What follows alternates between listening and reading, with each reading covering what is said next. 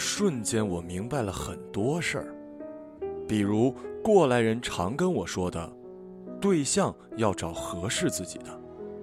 之前我一直不懂合适是什么意思，现在我明白了，所谓合适，就是喜欢物质的姑娘，你给她钱花；喜欢胡思乱想的，你就虐她；喜欢稳定的，你就得考上公务员，起码是个村官啊。我没考上，迷你考上了，我之前的女友，现在或许我应该称呼她为迷嫂。后知后觉的我在放榜的那一刻起，我就该意识到，我和他们已经在身份地位上产生了四车道双向自行车车道的鸿沟。鸿沟这边，找不着工作的我闲得难受，给理工大学的艺术毕业生客串作业，卖黄盘；鸿沟那边，西装革履的 mini 从他的。八手下利副驾座上，伺候老佛爷一样搀下我手捧玫瑰花的女朋友。上辈子我他妈一定是树懒投生的，反射弧绕地球一周还够冲向宇宙拥抱太阳呢。迷你是我公务员考试补习班的同学，人如其名，属精华型。补习班一张桌子坐三个人。迷你主动坐在了我和女朋友旁边，我当时以为他只是想跟我们做哥们儿。迷你对考试志在必得，经常教育我：二十九岁不当上县长，仕途就算完了。我当然不相信他二十八岁高龄，今年村官，明年县长。可我忽略了女朋友崇拜的目光。虽然说朋友妻不客气，但我什么时候当你丫是朋友了呀？眼看着他们要消失在马路对面的商铺中间，我一个抱起，被导演同学喊了：“刘川，你抢戏了！我他妈不演了，我找人。”我想去追迷你和我女朋友，却被导演同学拦住。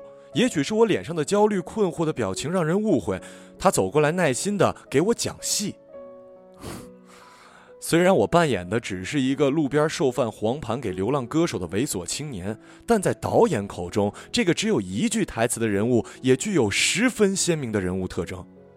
不要因为小角色就不重视嘛！再一恍惚，挖了我墙角的迷你，已经看不见了。摘不掉的绿帽子，拱得人怒火中烧啊！即便明知道对象是错的，我也忍不住发泄了出来。我问导演：“你自己不他妈觉得假吗？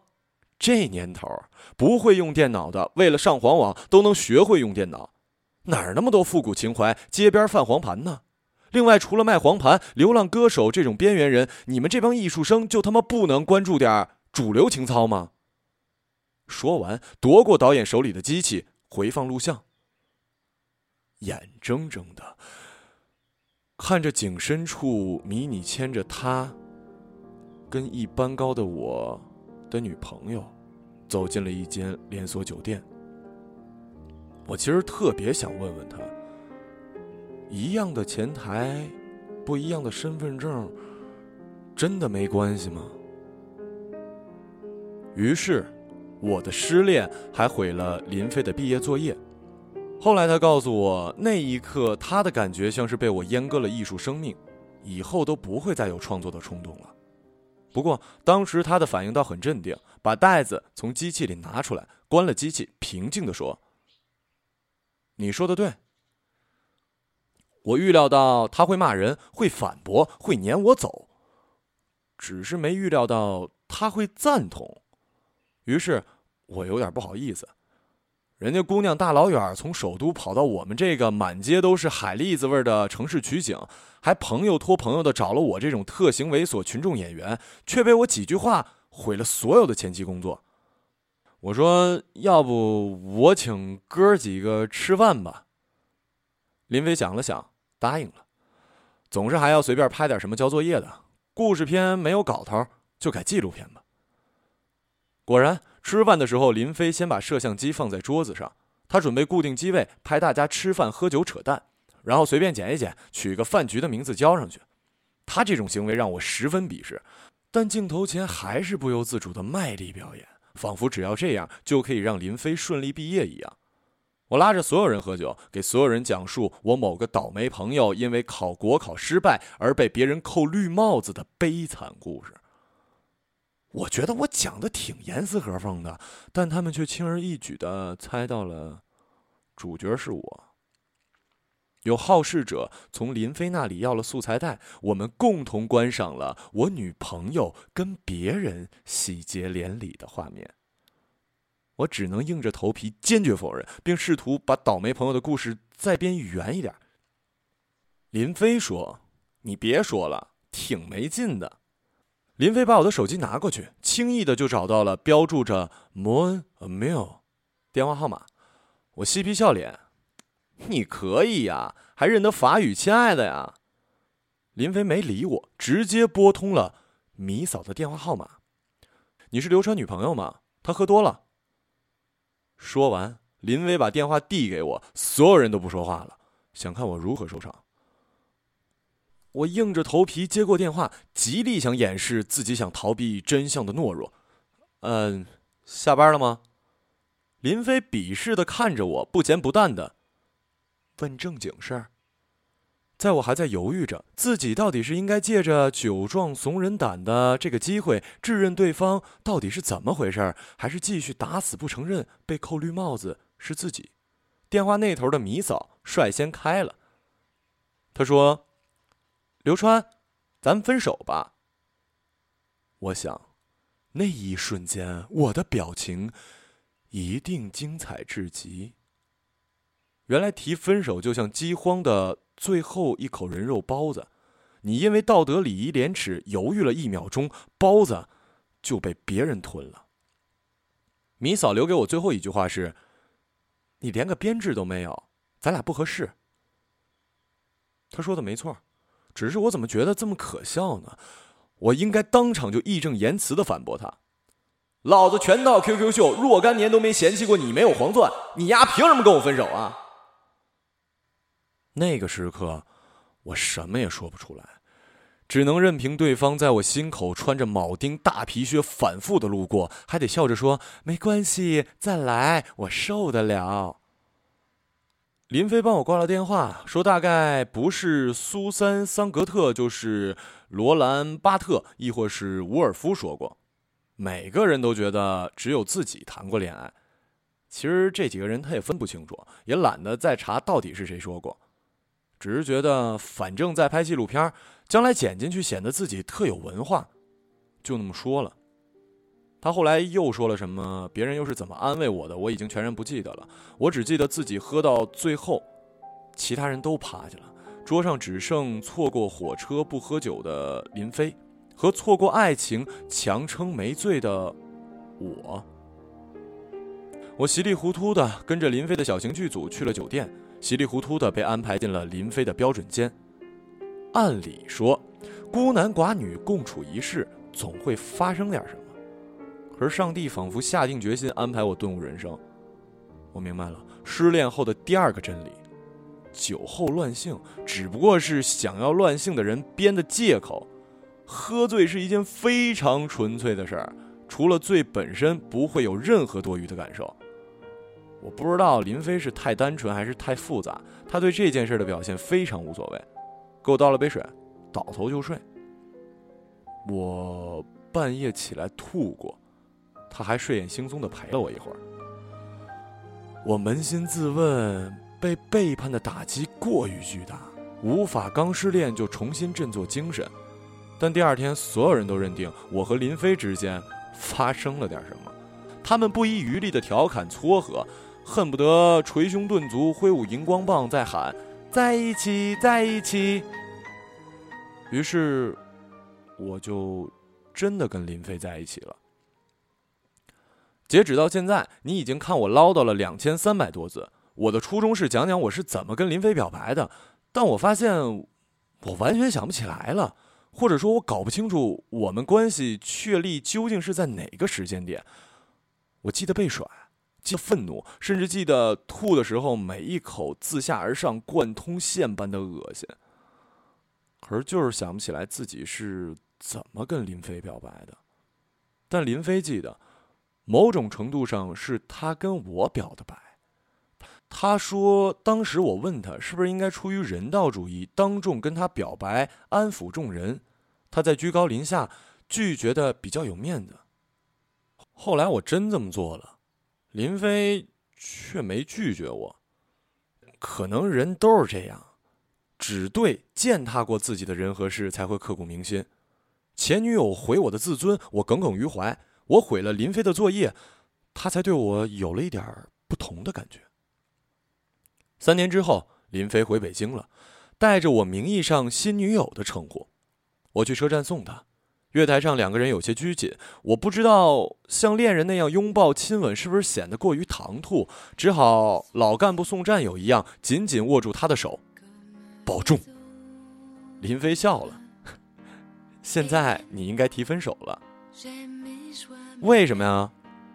林飞比我还老干部般握住我的手，拍拍肩膀。偶像剧的基本套路，为面子假装情侣，只不过偶像剧里的男主角保护被甩的女主角，咱俩有点特殊。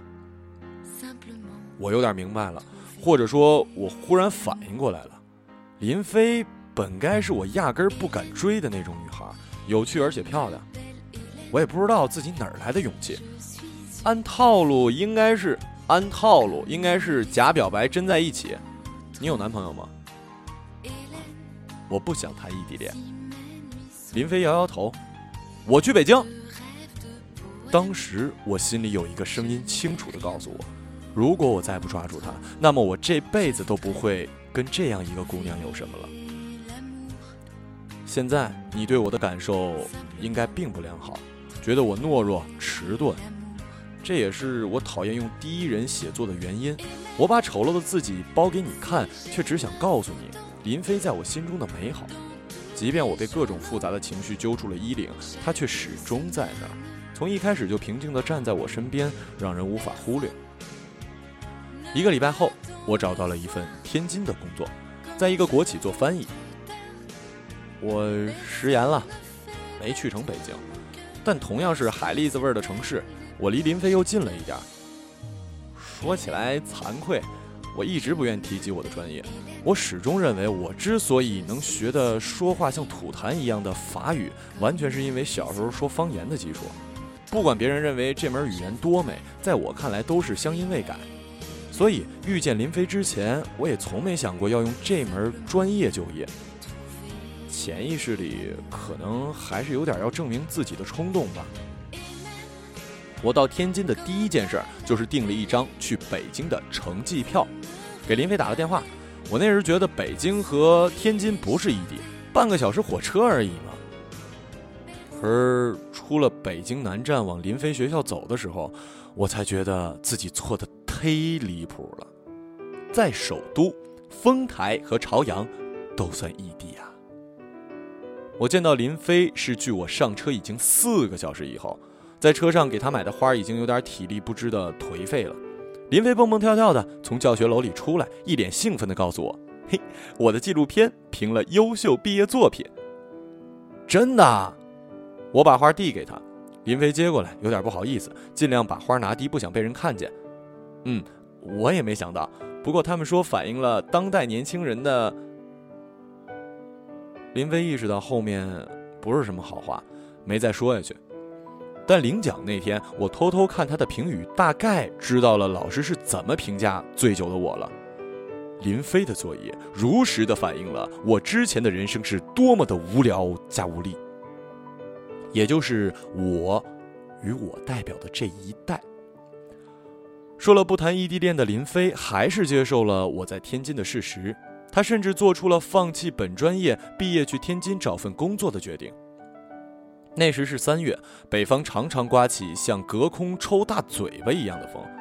我的新公司在非洲的新项目要开工，我每天忙于跟各种非洲大蛇口音隔空喊话，练就了一口法国人都听不懂的地方话。林飞常常周末跑到天津来看我，顺便跑一跑招聘会，一般都是专业不对口，无功而返。但现在想起来，那段时光却是我最幸福的日子。刨去路上的八个小时，以及每天睡觉必须用掉的八个小时，每周我都有二十四个小时可以看到林飞，占了总量的七分之一。我在公司附近租了个房子，林飞常常做饭给我吃。虽然一开始他连丝瓜削皮都不知道，但我觉得已经很好了。每周见面二十四个小时，四个小时用来吃六餐饭，五个小时交给室内散步或交通工具，六个小时是几场电影电视，七个小时用来牵手说话，也就是你们通常意义上的谈恋爱。是的。假如你愿意去算，异地恋里留给你爱情的时间只有一周七个小时。我们平凡的生命消耗在存在里。我想，我开始有一点点理解米嫂了。假如不能生存，爱情就他妈扯淡啊！抱在一起死真的浪漫吗？只是在开始的时候有一点浪吧，之后就是没有止境的绝望。当你理解了任何违背人类生存本能的恋爱都是空谈时，你离成熟就不远了。成熟让人如此痛苦。三月的春风里，我在滨江道尽头的教堂外吻了林飞，这是我精心设计的。我欠林飞一个郑重的开始。我想这样的吻比我们不知从谁从哪儿开始的表白更有仪式感。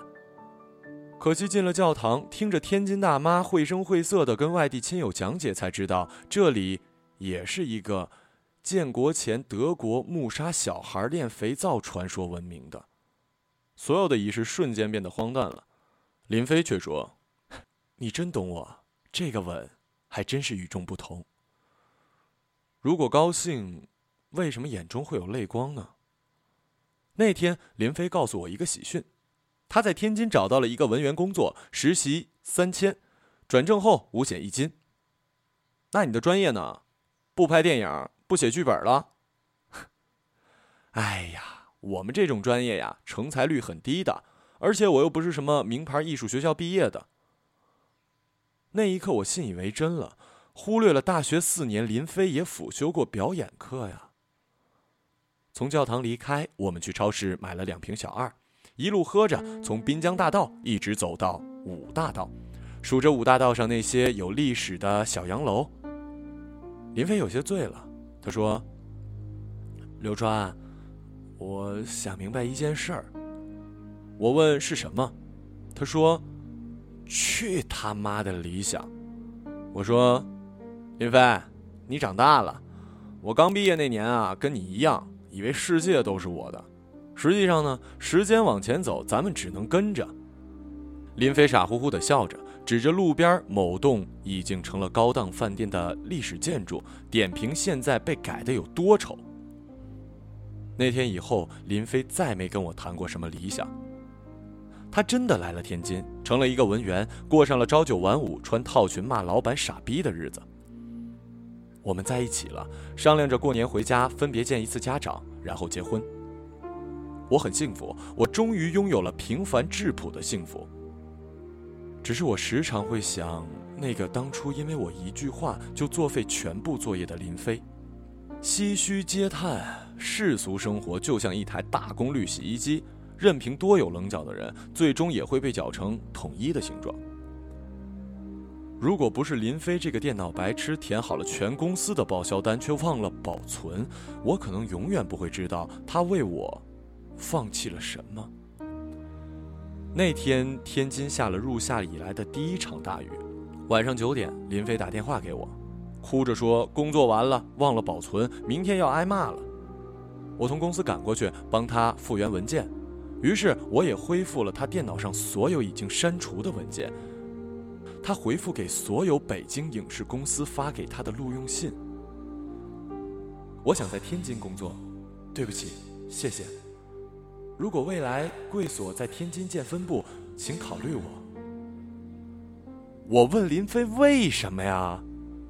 他嬉笑的回答我：“这个行业就这样，核心集中在北京，上海有一部分。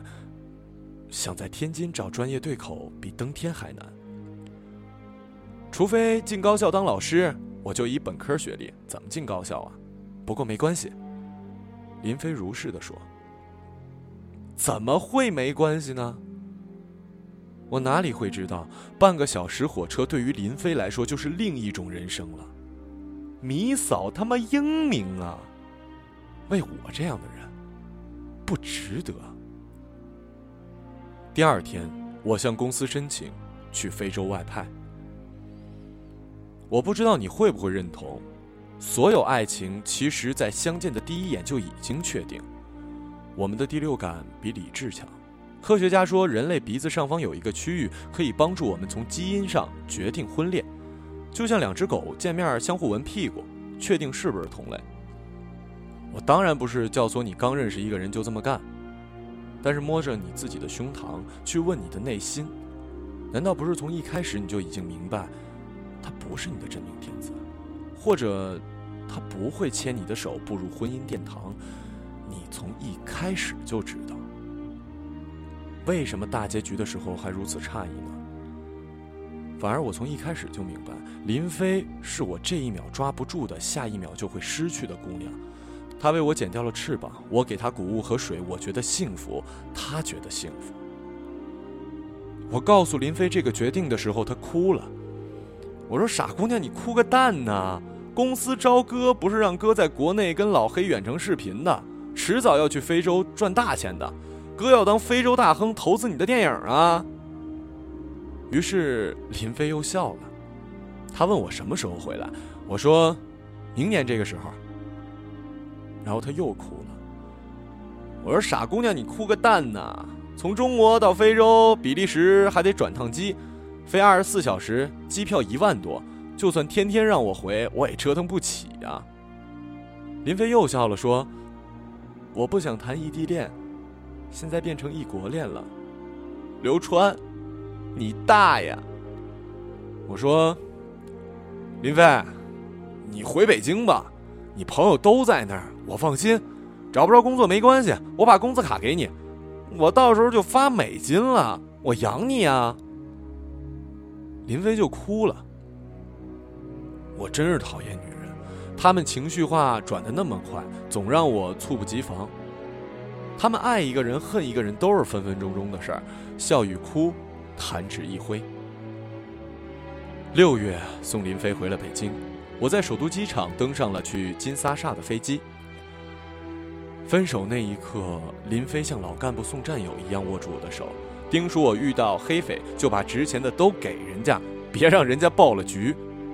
我想了想，郑重其事的答应了。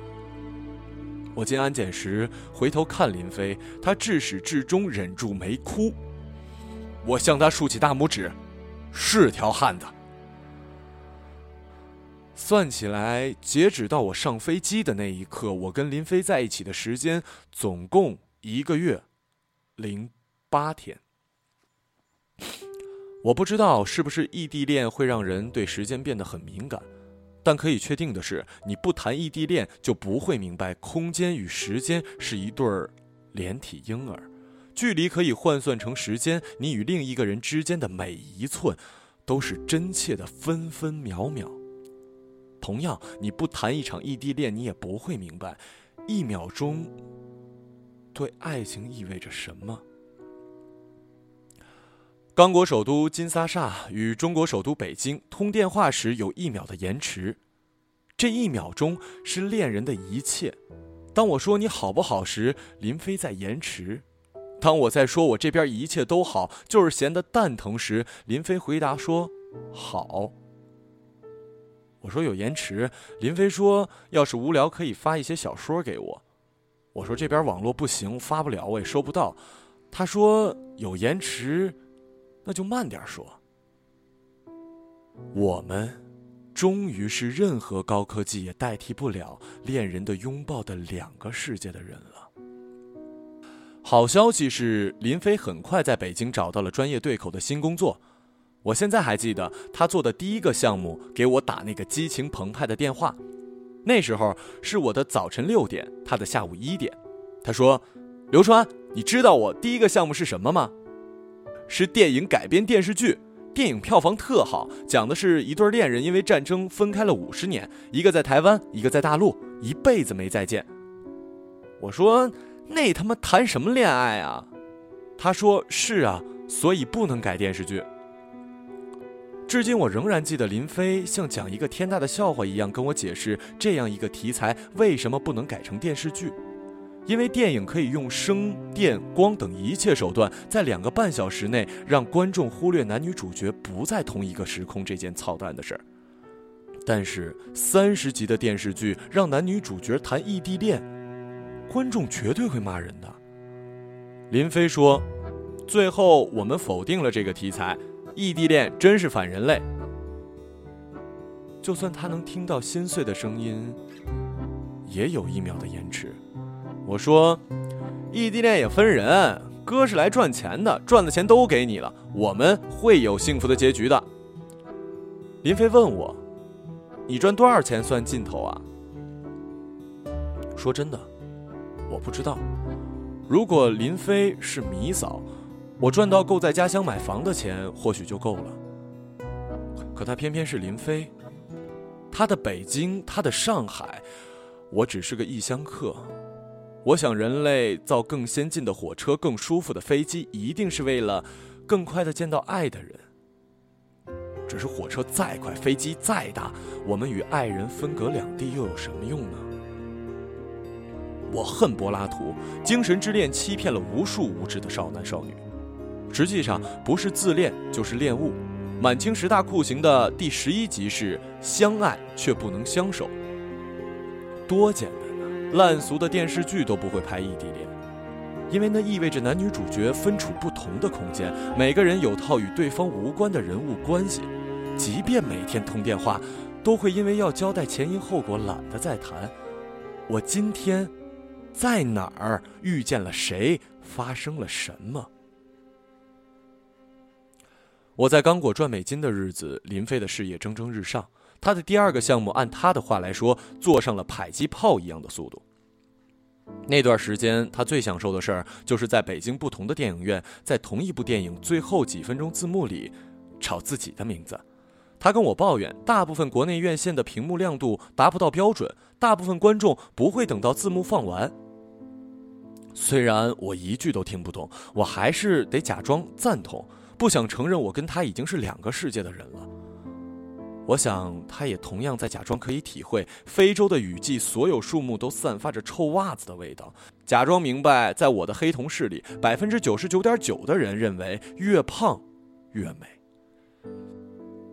一年的时间白驹过隙，我跟林飞却像是美金兑换人民币，一路向下。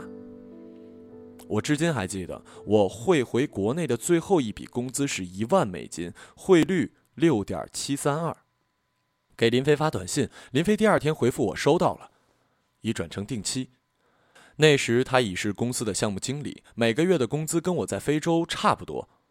我想我们快熬出头了，只是我们快结束了。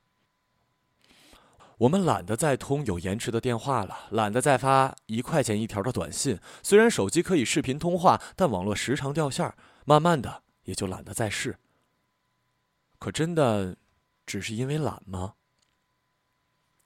农历新年前，跟我宿舍一个采购小王拖着我去非洲夜店。其实他不说我也知道，他不是去喝酒跳舞的。出国前，我特意发了一篇报道送给林飞表忠心。报道的题目是。黑姚姐放不倒中国男人。实际上，放不倒中国男人的主要原因是这个国家的艾滋病率有百分之四。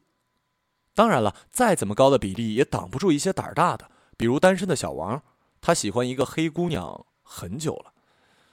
我劝他别去了，他羞红脸跟我说他已经给家人看过那姑娘照片了，家里人同意了。我笑了，你家同意了？你会说本地话还是法语啊？你俩咋交流啊？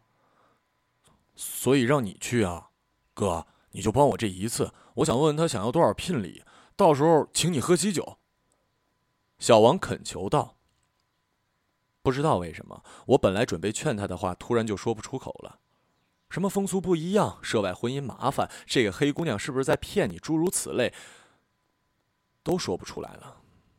我想到了林飞。他睡眼惺忪的在厕所守着吐了一塌糊涂的我。那天晚上，黑姑娘带着她的朋友一起出现在了夜店。小王大手笔的买了很多酒。我翻译过会议，翻译过合同，就是没翻译过爱情。一个人对另外一个人的情话到底怎么翻译才准确？脸红要不要翻译？嗔笑要不要翻译？但我想我的专业素质还是过硬的。小王和他的爱人最终开房去了。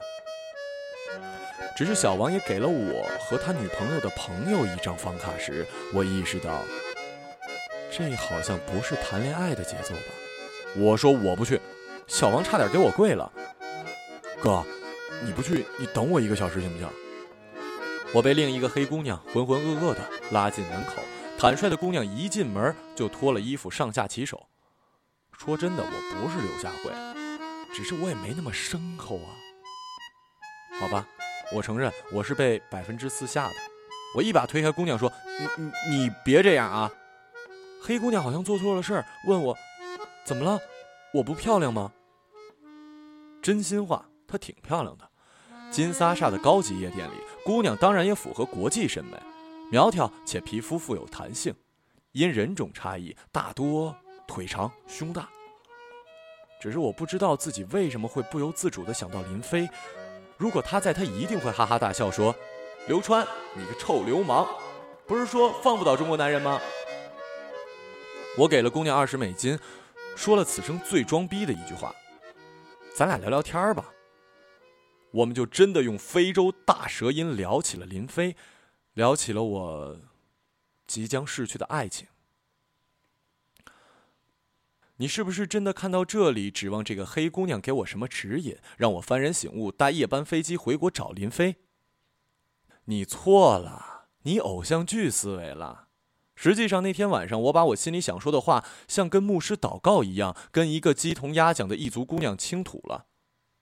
我轻松了，我决定，等拿到我的年终奖再回国。我承认我是个势利的混蛋且屌丝。但当我知道我想给林飞的一克拉钻戒相当于我在非洲的半年工资，而我的年终奖金又正好是半年的工资时，我只能这么选了。谈恋爱是要钱的，我当然也可以臭流氓的一样跟林飞说：“我爱你，不谈物质，咱们俩柏拉图。”但那是我的林飞，我想给他我能给他的整个世界，而不是空许诺。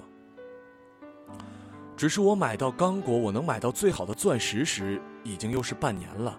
那时候小王已经跟黑姑娘订了婚，林飞跟我的联系已经降到了一个月一次。他醒的时候我在睡觉，我闲的时候他在上班，他空下来了我在工地，七个小时的时差，意味着一切。我回国前一个礼拜，林飞跟我提出了分手。你寄回国内的钱我都帮你存着，一分没动。我把卡借给你，不见面了，对谁都好。他没有爱上新的人，我有没有任何一种可能能挽回你？我累了。我们在一起快三年，在一起的时间加起来不到两个月，你能不去非洲吗？我沉默了。我没有办法要求他再去天津，我也没有勇气去北京。如果你愿意，你辞职，我养你，我回国就升职了，我赚的钱够我们很好的生活。你去旅行，做我的太太。他说：“刘川，从来都不是钱的事儿，去他妈的理想吧。”是的，去他妈的理想。你爱上了一个不爱钱的姑娘，就必须接受。他会有的追求。现在想来，物质的姑娘最好满足，你只要给她车、房、名牌包。那天晚上，林飞给我发了一个网页，是一个旅行社圣诞节的项目汇总。他决定把命运交给上天。刘川，你选一个目的地吧，我们平安夜出发。如果能碰到，就在一起；如果不能，就算分手旅行。我选了柬埔寨，我想文艺如林飞一定会选一个花钱又少又文艺、少有人去的地方。只是我从金沙萨起飞，在比利时逗留，回到北京，再从首都机场出发去柬埔寨，找遍了整个机舱，并没有看到林飞。他选了日本，他以为屌丝如我一定会选一个出过无数优秀苍老师的资本主义发达国家。通电话时，我在大吴歌城，他在清水寺，我穿短袖，他穿羽绒服，都是神的殿堂。神让我们分开。风穿过石头走廊，我想象林飞穿着裙子从这些凉爽的黑石间跑过。他也许会买孩子手里的明信片，他会写给谁？也许有写给我的分手信。刘川，我看到艺妓了。他们说看到艺妓不容易，是幸运。嘿，粉真厚。林飞，我去日本找你好不好？刘川，我们一直是有时差的，我真不应该谈异地恋。我可以去北京。你要升职了，你为我放弃这些，我承受不起。京都下雪了，我替你祈福了。我想，我也是条汉子，我忍住了，半滴眼泪都没掉。我说：“林飞，你还去富士山吗？”你知道富士山是自杀圣地吗？刘川，你个臭流氓！我从二木河就开始抑制不住的往路边的林子里看，一具尸体都没看着。不过我给你买了白色恋人，到时候寄给你吧，连同你的银行卡一起。密码是你被甩的那天。笑着结束应该更好吧？我笑着，无法再说什么。最后林飞问我：“快说。”你最近听的一首歌叫什么名？我晃了一秒，回答他：“我听巴赫 G 大调一号无伴奏大提琴组曲 BWV 一零零七。”我去，我不知道是不是这曲名，反正就是影视插曲常用的那个大提琴。林飞半晌没说话，在我以为是电话信号不好时，已经断了的时候，他说：“我本来想说。”不管你听的是什么，那都是我想跟你说的最后的话。再见，刘川。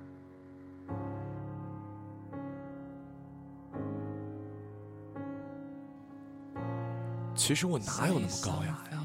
整个柬埔寨期间，我耳机里一直循环的是 “Say something, I'm giving up on you”。